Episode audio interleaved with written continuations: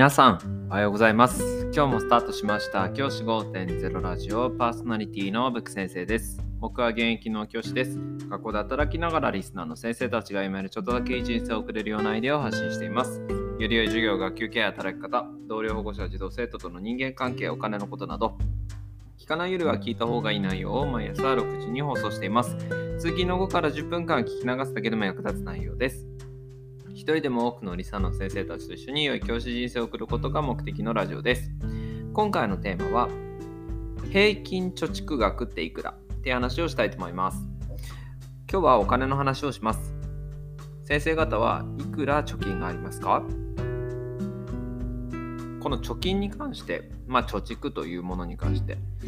どのぐらいあるかっていう平均値がですね、出ています。平均値、2016年のデータですが、全世帯の平均が1033万1000円だったそうです。1033万、要は1000万円ってことですね。貯蓄がどのぐらいあるか、世帯あたり、1世帯あたり1000万円あったと言われています。高齢者世帯は1224万円。まあ退職金があったりとか、ね、年金生活をしているということで、まあそれなりのそこまでの貯蓄があって1224万円。児童のいる世帯、まあ、子供がいる世帯は680万円、母子世帯は327万円というふうに数値として出ております。またですね、この貯蓄額なんですけど、平均貯蓄額29歳以下、まあ、20代の方は154万円、30から39歳が404万円、40から49歳が652万円、50から59歳が1051万円、60歳から69歳が1339万円、70歳以上は1263万円というふうに出ています。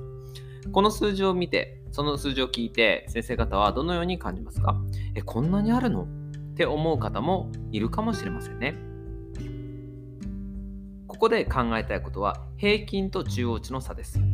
平均っていうのは変な話ですけど1億円の人がいれば0円の人がいても0円の人と1億円の人平均するといくつかっていうと5000万になるわけですよね。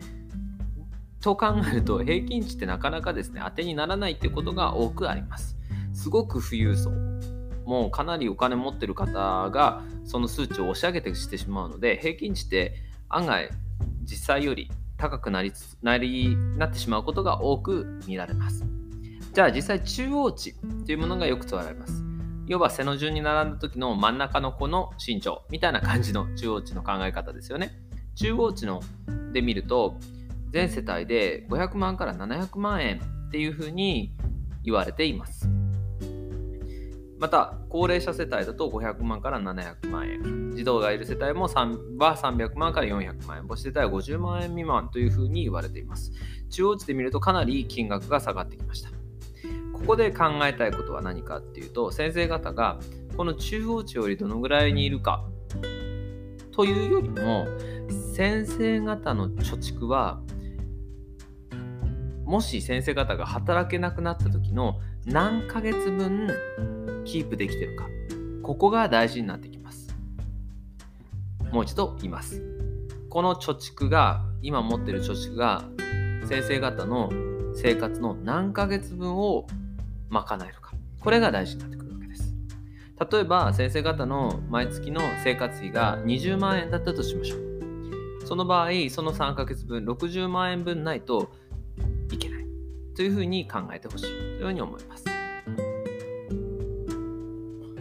僕はですね、金融資産、投資信託とか、あるいは株式とかビットコインとか仮想通貨、暗号資産なんかに対して、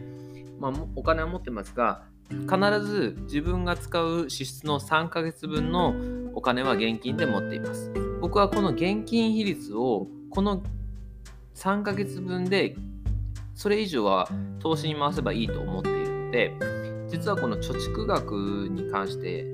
考えているのは貯蓄の中の投資の割合を増やしてほしいというふうに思っています。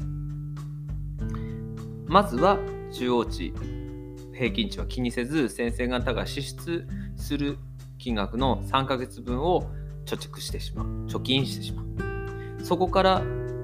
以上は投資に回す。こうしていくことが先生方の貯金貯蓄を増やしていく大きな要素になる。僕はそういうふうに考えています。僕自身今実際に持っている現金の比率はかなり少ないと思います。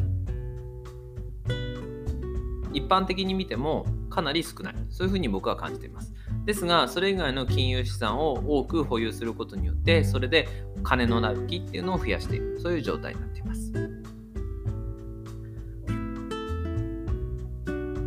金額いくらあるかこれ大事なことだと思います。生活していく上で自分の生活ちゃんと生活していけるのかなっていう意味で貯金があるってことは大事なことです。でもその一方でその貯金にとらわれてしまって平均値がこれだからこれ以上なきゃいけないとか言ってお金を現金をどんどんどんどん銀行に入れていく。これはお金の効率がかなり悪くなると思います。先生方大事なことは貯蓄の中の貯金の割合を少なくしてなるべく投資に回していくこと。これが大事になってくると思います。最近あの本書かれた厚切りジェイソンさん芸人の厚切りジェイソンさんがまさにこの主張をされていて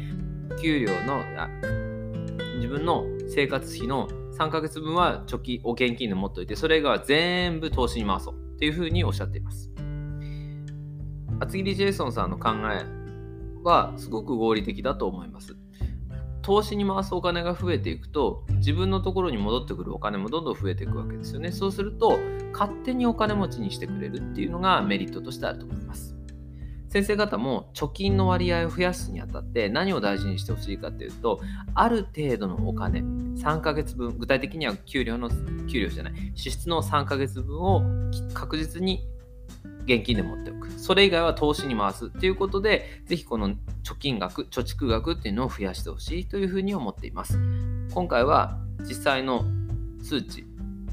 全世帯の数値をお伝えしましたが、そんな数値に騙されることなく、そんな数値にさあのこう気持ちを揺らぐことなく、先生方の支出の3ヶ月分を貯めて、それ以外を投資に回す。これでいいと思います。周りの平均にとらわれる必要は全くありません。それ以上にどんどん増やしていきましょ